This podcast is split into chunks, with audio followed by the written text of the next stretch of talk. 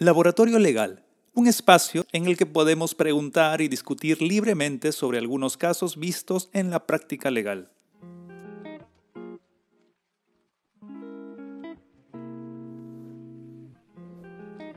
Buen día con todos, bienvenidos a un nuevo laboratorio legal.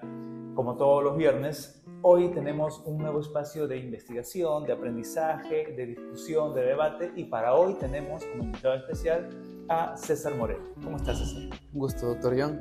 ¿Cómo está, doctor? César Moreno, más bien gracias por este, atender nuestra invitación. Les comento, César Moreno es estudiante de la Universidad Nacional del Santa, vino a representar a la universidad en este debate que vamos a tener el día de hoy, esta conversación más que nada, eh, ya que lo que queremos fomentar a través de este laboratorio además de entrevistar a especialistas, también ver, y, ver cómo están los estudiantes en las universidades, el nivel en que se encuentran, cómo están investigando, qué temas les atraen. Para eso sirve estos espacios académicos netamente. Hoy vamos a hablar con César sobre responsabilidad penal de las empresas, de las personas jurídicas, ¿no? Pero para que lo podamos conocer, empresas, para poder entenderlo, ¿no? Si, si ellas tienen o no responsabilidad en la comisión de delitos penales. ¿Qué nos comentas esas? ¿Tú qué opinas? ¿Las empresas o personas jurídicas pueden cometer delitos? Doctor, eh, es muy común en las universidades, en las clases de Derecho Penal, Teoría General de las Penas, que los profesores nos digan a los alumnos que las personas jurídicas no pueden cometer delitos, ya que en realidad no son independientes, no tienen una mente independiente de las personas individuales que las organizan, que las conforman. Sin embargo, en los últimos años, la legislación española, la legislación vecina, que es la chilena, ha establecido distintas leyes que pueden abocarse a establecer responsabilidad penal de las personas jurídicas o empresas, válgase la precisión. Dichas leyes han sido acogidas por nuestra legislación y en el 2016 se ha publicado la ley que regula la responsabilidad administrativa, entre comillas porque solamente es una etiqueta, de las personas jurídicas, así como en 1991, que ya data de hace tiempo, se regula en el Código Penal medidas accesorias que en realidad posteriormente mencionaré cómo un acuerdo plenario ha desvirtuado esta categoría de accesorias y la ha transformado en medidas penales para las personas jurídicas que participen o se beneficien de alguna manera de un delito. Entonces, en síntesis, considero que las personas jurídicas sí pueden cometer delitos y ser responsables penalmente. Ok, entonces, a tu opinión, las personas jurídicas o empresas eh, sí, puede, sí podrían cometer delitos y como tales ser procesadas. Por supuesto, incluso el propio Código Procesal Penal establece como algún partícipe, como parte del proceso, a las personas jurídicas. Estas personas jurídicas van a ser involucradas al proceso en la etapa de investigación preparatoria mediante una disposición fiscal. Luego se va a analizar, igual que una persona natural, la teoría del delito en base a esta persona jurídica.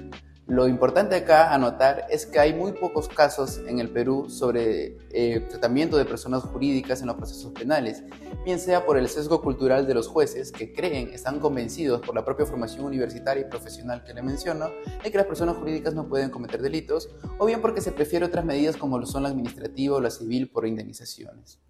Ahora, es cierto lo que dices, no hay muchos juicios o procesos en los que se determine responsabilidad de personas jurídicas. Normalmente lo que vemos es que van contra, o el proceso se inicia contra el gerente como persona natural en sí, por las acciones que haya cometido, o por los accionistas, de repente se actúan con doble en algunos, algunos eh, negocios. Eh, pero la persona jurídica como tal, difícil. ¿Cómo se iniciaría un proceso o eh, eh, podrías poner algún ejemplo en el que nos encontraríamos ante una situación en que se pueda analizar si hay responsabilidad penal de una persona jurídica? Bien, para analizar la responsabilidad penal de las personas jurídicas debemos dividirla en dos ramas. La primera son los delitos abarcados por la Ley 3424, que es la ley que regula la responsabilidad administrativa de las personas jurídicas. Solamente se inicia ante delitos como son el cohecho activo internacional, Cohecho, para poder un mejor entendimiento tener, se refiere a la coima, ¿no? También está para el lavado de activos, para el financiamiento del terrorismo, entre otros delitos afines. Este tipo de delitos lo que se va a evaluar es la existencia o de repente la adecuación, en caso exista y sea inadecuado, de un criminal compliance, que es una medida de prevención de riesgos. Es decir, si es que la empresa, en base a su capacidad organizativa, ha establecido canales, ha establecido un encargado de prevención, ha establecido canales de comunicación, evaluación, identificación y de establecimiento de medidas ante posibles riesgos criminales y ha establecido también canales de denuncia para que los miembros de la empresa, de la organización, puedan eh, poder reclamar, puedan hacer notar estos hechos criminales, entonces esta tipicidad se va a excluir lo que significa que la empresa no va a ser responsable penalmente. Sin embargo, si es que hay un defecto de organización de la empresa y por ende eh, esta empresa no ha podido establecer adecuadamente el criminal compliance, entonces va a ser competente, va a ser factible que el fiscal lo pueda personar al proceso. Entonces sí podría ser incorporado al proceso. Y nos traes una figura de repente novedosa para muchos, que es el criminal compliance. ¿Qué es el criminal compliance? El criminal compliance como se conoce doctrinariamente o como lo conoce la ley, básicamente como una medida de prevención de riesgos penales, son una serie de lineamientos que va a establecer la empresa, generalmente los ejecutivos más altos, los administradores, ¿no? Bien sea que ejecuten la administración de derecho o de hecho, en base a las distintas evaluaciones de riesgos que se van a elaborar para poder prevenir estos riesgos y para poder saber de qué manera van a actuar en conjunto ante la comisión de estos riesgos, de manera que puedan disminuirlos, de manera que puedan evitarlos o de manera que puedan dar una respuesta efectiva ante la comisión de los mismos. Intangiblemente, ¿cómo sabríamos si una empresa, una, empresa puede decirnos, no, yo sí tengo todas mis acciones de criminal compliance incorporadas dentro de mi organización, pero ¿cómo lo vemos de manera tangible? ¿En un manual, en un procedimiento, protocolos, en qué? Por supuesto, existen protocolos, existen manuales, existen documentos. Por ejemplo, le comento, doctor, yo trabajo haciendo el compliance de la eh, mapas de riesgos de las empresas en materia laboral, seguridad salud en el trabajo. Sin embargo, el criminal compliance no es una obligación que tenga la empresa, ya que a la empresa no se le puede obligar a establecer eh, mecanismos de prevención de riesgos así de manera tangible sino que es una actitud, es una es un incentivo, es una iniciativa de la propia empresa que se va a plasmar de la manera que ellos crean conveniente en un documento escrito, en un documento electrónico o de la manera que sea la más adecuada según su criterio. Ok. Ahora, si tenemos el implementado algunas medidas o, o cambiando la pregunta, ¿En qué empresas o en qué rubro crees que es más necesaria la implementación o resultaría más necesaria la implementación de estas medidas de, de compliance? ¿no? Eh, en primer lugar, considero que las empresas estatales, sobre todo porque trabajan con fondos que son del Estado, con fondos ya un poco más pesados, entre comillas, ¿no? Y sobre todo porque se supone que el Estado debe dar el ejemplo para las demás empresas menores, para las privadas, ¿no? Sobre todo, este criminal compliance debe aplicarse en las empresas grandes, como puede ser, por ejemplo, las empresas telefónicas, las empresas petroleras, etc.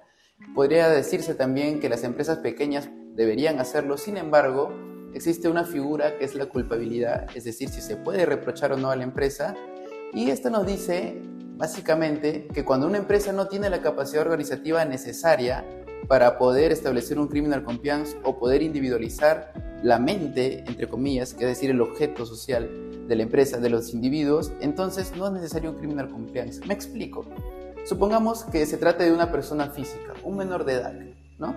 Un menor de edad no puede responder penalmente, no puede cometer delito, es un imputable. Una persona que no tiene discernimiento tampoco puede cometer delito.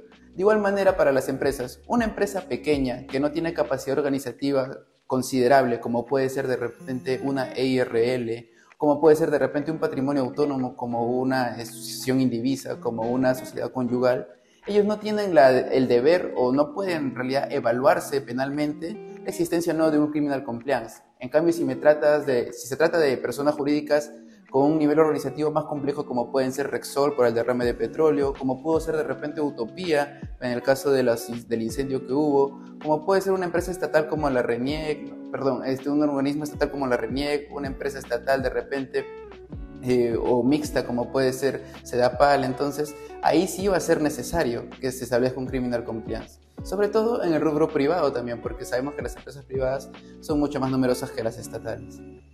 Claro.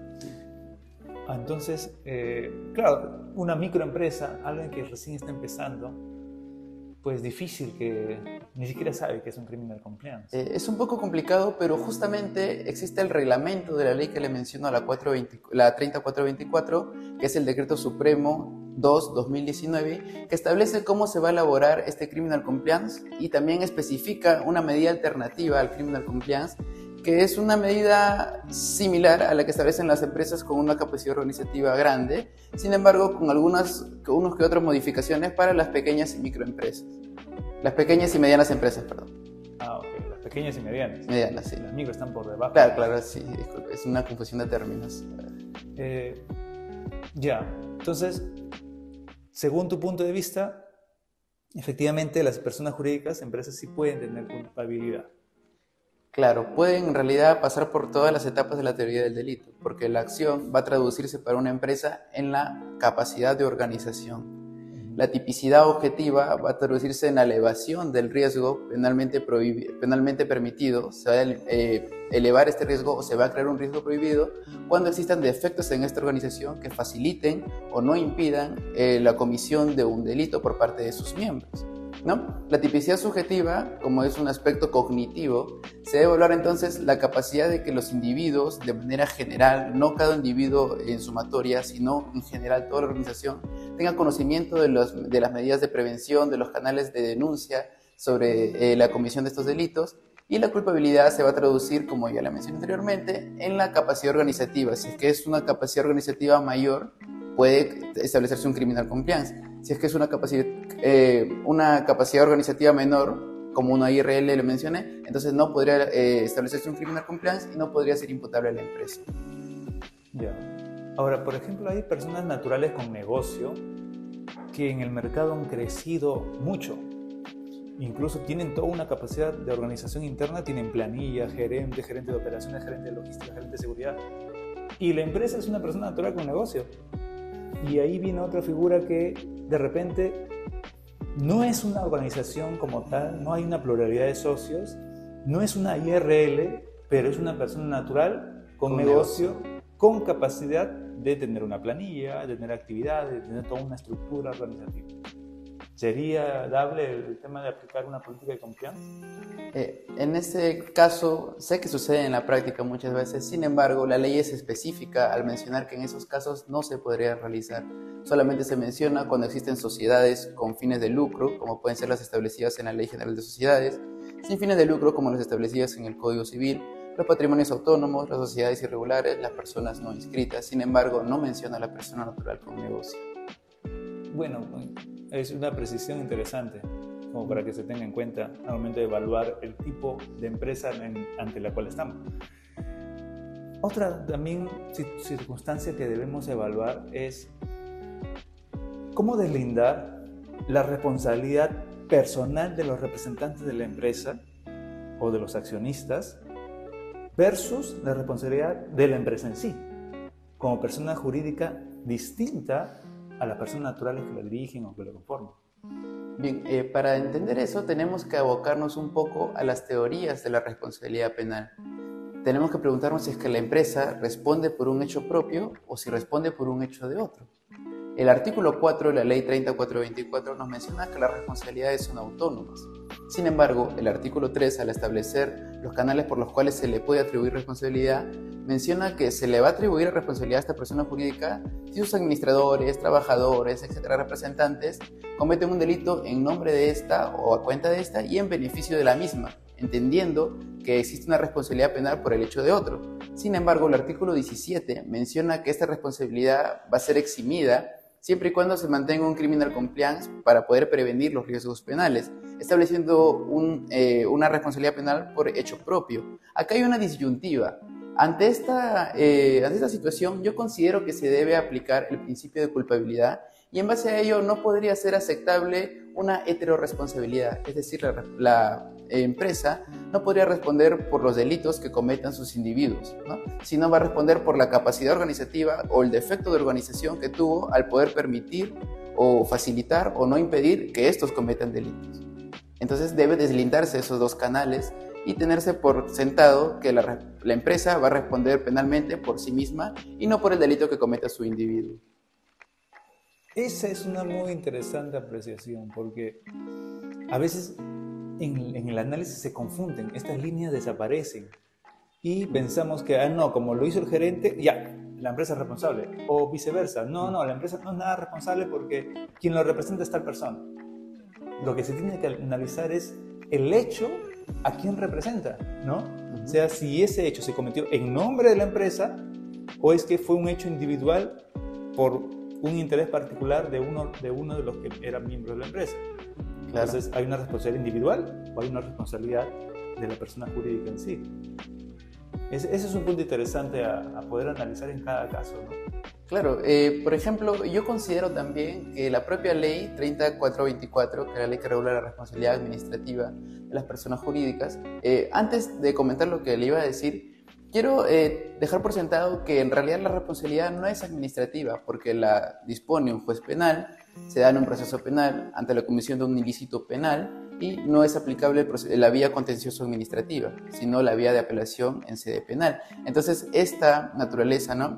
debe entenderse como penal y no administrativa. Incluso la propia, eh, los propios doctrinarios que participaron en la elaboración de esta ley mencionan que en realidad esta ley se iba a llamar responsabilidad penal sin embargo, por la presión que ejercen los gremios empresariales, se cambió la denominación administrativa, ¿no? Pero en el fondo es penal. En el fondo penal, tal como se ve, por ejemplo, en nuestro vecino Chile, que regula exactamente la misma ley, pero con el apelativo ya de penal y no de administrativo. Bien, teniendo en cuenta esto, la ley menciona que se va a sancionar a la persona jurídica siempre y cuando se beneficie directa o indirectamente del ilícito cometido por sus trabajadores, administradores. Sin embargo, ¿qué pasaría en el, supuesto de una financiación al terrorismo, donde un integrante de la empresa haya utilizado ¿no? el patrimonio de esta empresa para poder financiar el terrorismo sin que la empresa se beneficie directa o indirectamente, sino simplemente él por sesgos culturales, sesgos políticos, pueda querer beneficiar al terrorismo. Entonces aquí no habría imputación para la persona jurídica, ¿no? Eso es lo que cuestiona la doctrina. No es necesario que se beneficie simplemente la, la, persona jurídica eh, por el ilícito cometido por uno de sus miembros, sino que lo, lo, que en realidad se debe evaluar es que si es que esta empresa ha podido prever este ilícito, ha, establecido mecanismos para poder impedir o no facilitar, en todo caso, eh, este ilícito cometido por sus individuos. Es decir, aunque no hay un beneficio tangible para la empresa, por no haber implementado los mecanismos necesarios para evitar esas acciones, puede obtener responsabilidad. Debería, en, teoría debería, ¿no? En base a, todos los, eh, los, principios que rigen el derecho penal. Sin embargo, la ley menciona este requisito, que debe ser que la empresa se tenga que beneficiar directo o indirectamente, lo cual considero debería ser derogado. Mm, claro, para que... Claro, ahí se discute el beneficio, claro, puntualmente. Claro, por supuesto. Si se obtuvo o no beneficio. Es un tema muy interesante. Este, la verdad, eh, podríamos seguir hablando y conversando sobre varios aspectos o aristas de la responsabilidad penal de las empresas, pero vamos a dejarlo para otra, otras ocasiones donde compartamos ¿no? con los invitados, de repente con otros especialistas también que puedan debatir sobre este punto, eh, que manejen o sean especialistas en estas ramas del derecho penal. Eh, esto sería penal económico, ¿no? Penal empresarial podría Penal empresarial. Claro. Derecho penal empresarial, que es una rama especializada. Muy amplio el derecho penal, se puede aplicar a... El derecho penal es amplio, solo que hay una vertiente que es el derecho penal de empresas. Empresas. Muy poco visto en el Perú últimamente. Muy poco visto, pero como que está tomando relevancia poco a poco. A partir de la ley y sus modificatorias. Incluso eh, hoy en día en la agenda del Congreso ya se ha aprobado eh, en sede del Pleno una reforma a esta ley para que se pueda aplicar la autoría, la participación en este tipo de delitos cometidos por las personas jurídicas, para que se amplíe el catálogo de delitos a delitos aduaneros, tributarios. Sin embargo, falta que sea revisado por el Ejecutivo. O sea, estamos, estamos en este tema de regulación respecto a responsabilidad penal de personas jurídicas, ¿no? Estamos en ese camino. Es un tema creciente en el Perú.